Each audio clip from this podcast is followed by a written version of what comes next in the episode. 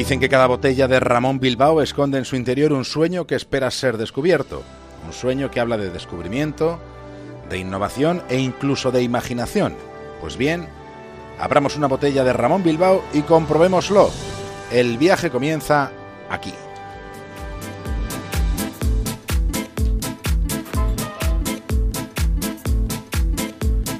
Emprendemos viaje desde una estación de radio que tenemos dentro de un faro en el Cantábrico. Lo siguiente en la brújula es una conexión con Punta Norte, con Javier Cancho. Y en el capítulo de hoy, la princesa de Éboli. Un imperio donde no se ponía el sol. Un episodio clave de la historia de España. Un rey que gobernó el mundo, pero que no pudo conquistar el corazón de una princesa.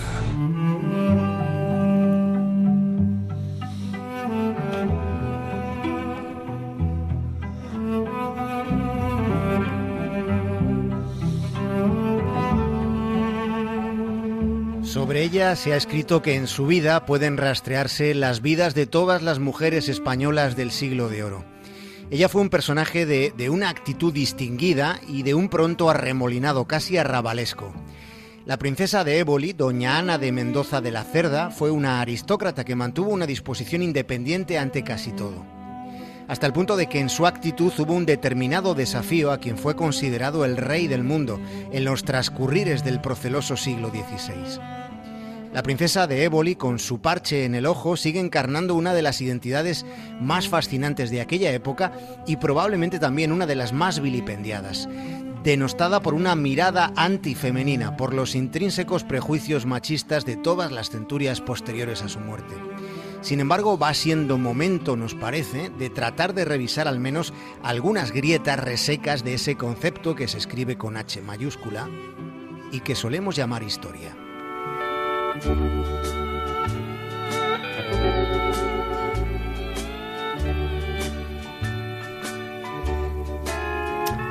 Revisando, revisando, podemos reparar, para empezar, en una circunstancia llamativa a la que contribuye la riqueza polisémica de la lengua castellana.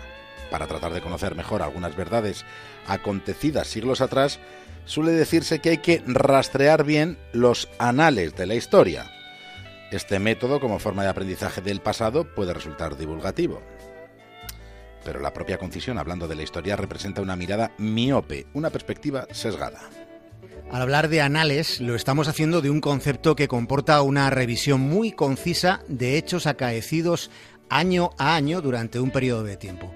Anal viene del latín analis y suele utilizarse como nombre para destacar algo sucedido que puede resumirse en una línea, en una línea, como lo más importante que ha ocurrido a lo largo de ese año. Resumir un año en una línea es una misión más periodística que histórica. Y luego anal también tiene esa otra acepción como adjetivo, que es mucho más orgánica, pero también con tantos pliegues y en ocasiones con tanta suciedad como la que pueda encontrarse rastreando en las oquedades de la mismísima historia.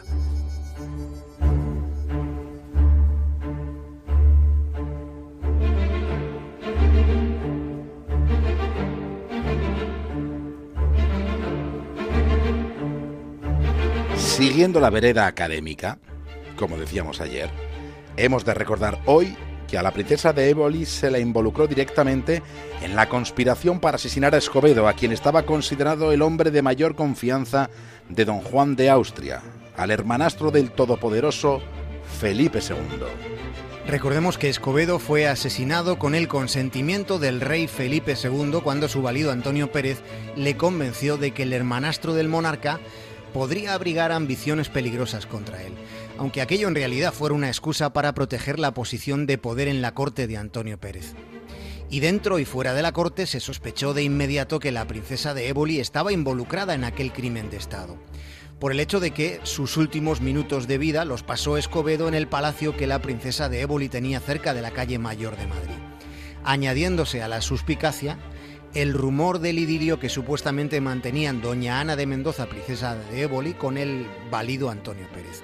Se les situó a ambos en el centro de la conjura y finalmente cuando Felipe II sintió remordimientos, hizo encarcelar a ambos, aunque la princesa de Éboli sería la única que jamás recuperó la libertad. Soy viuda, Majestad. Mi padre ha muerto y no tengo hermanos. Gracias a Dios, no tengo que rendir cuentas a ningún hombre. Ni siquiera a mí. No. Ni siquiera vos. Soy vuestro rey. Sí. Pero no sois mi dueño. Yo decido a quién amo. Solo yo.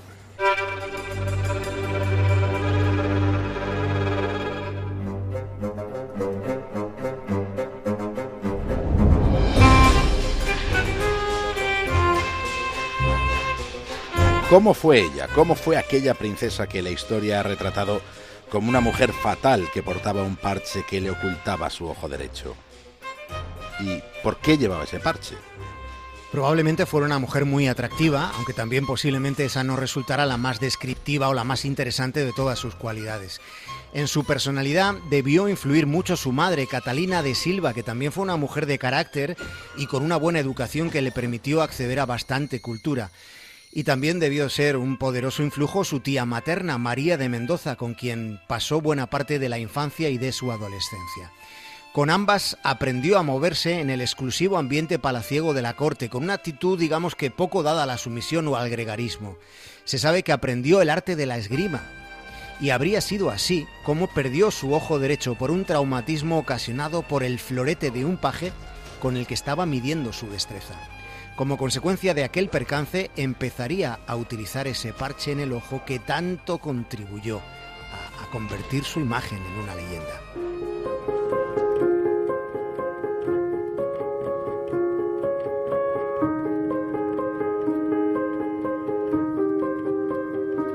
La princesa de Éboli tuvo 10 hijos, 10 hijos en los tiempos en los que la medicina se basaba en emplastos y sangrías.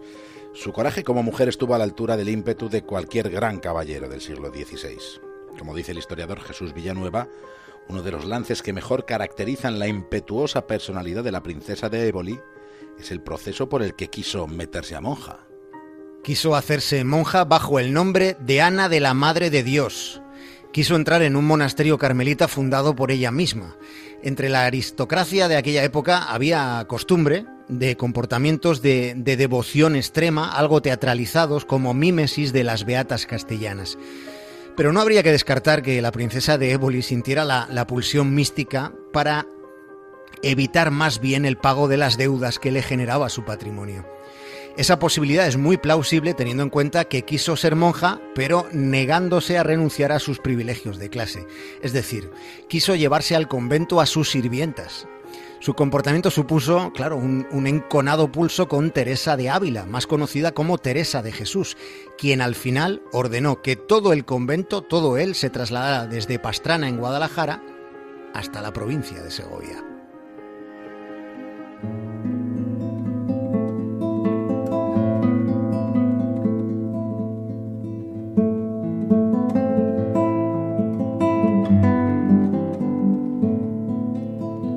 Mientras su supuesto amante Antonio Pérez huía a Francia, ella se vio recluida en un arresto domiciliario implacable. Antonio Pérez, el instigador del asesinato de Escobedo, con el consentimiento del rey, estaba libre mientras a ella se le consumía la vida en lo que la princesa de Éboli llamó una oscura cárcel. No podía salir del Palacio Ducal de Pastrana.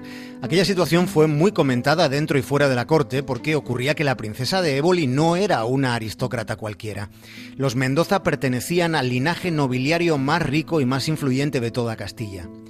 Y ella, como representante de su familia, creyó tener derecho y posibilidad de intervenir en determinados asuntos con una ascendencia parecida a la que pudiera tener el mismísimo rey.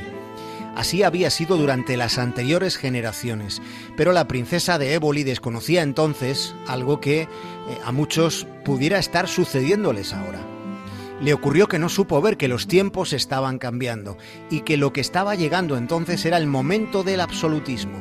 Un antepasado suyo, el conde de Tendilla, llegó a enfrentarse a la corona por los excesos de la Inquisición pero ese espíritu de intransigencia religiosa fue adquiriendo preponderancia bajo el reinado de Felipe II. y la princesa de Éboli se negó hasta el final a aceptar esa tendencia. Y por eso nunca jamás ella llegó a pedir perdón al rey.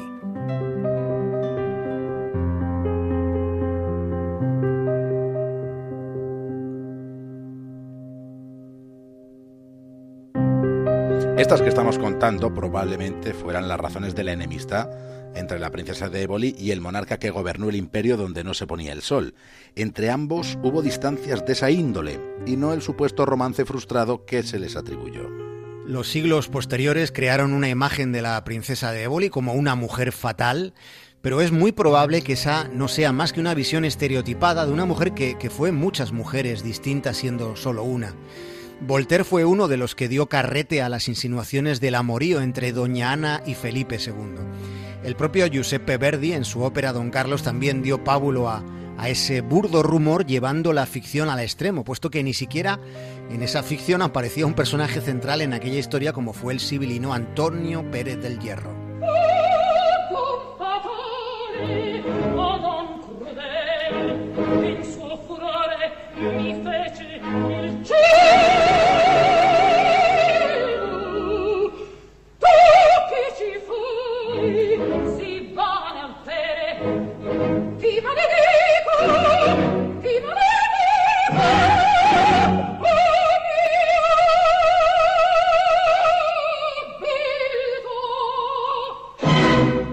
Los historiadores consideran más probable los motivos políticos para explicar la rígida situación a la que fue sometida la princesa de Éboli. Hay conjetura de conjura. No habría que descartar que a Felipe II le hubiera irritado el plan de ella para casar a sus hijos con representantes del linaje del reino de Portugal, justo antes de que el rey, de que Felipe II se anexionara a los territorios portugueses en el año 1581. La actitud orgullosa de la princesa y el empecinamiento del rey habrían contribuido al enquistamiento de esta situación que terminó contribuyendo a la muerte prematura de Ana de Mendoza de la Cerda y de Silva. La elegante mujer del parche en el ojo, que se asomaba cada día al balcón de las horas del Palacio de Pastrana. Ser la sed que no termina, esconde cada esquina, el rubor de tu mejilla, la que espera en la otra orilla, ser la dueña de esa sed, ser la espada y la pared. Ser todas las mujeres metidas en mi piel. Ser el eco de tus pasos, lo que buscan tus abrazos. Hasta mañana, Javier Cancho. Un abrazo enorme, David el cura. Llenar tu tarde vacía. Ser el viento y el calor. Ser el grito y el ser todas las mujeres que has tenido y has amado metidas en mi piel.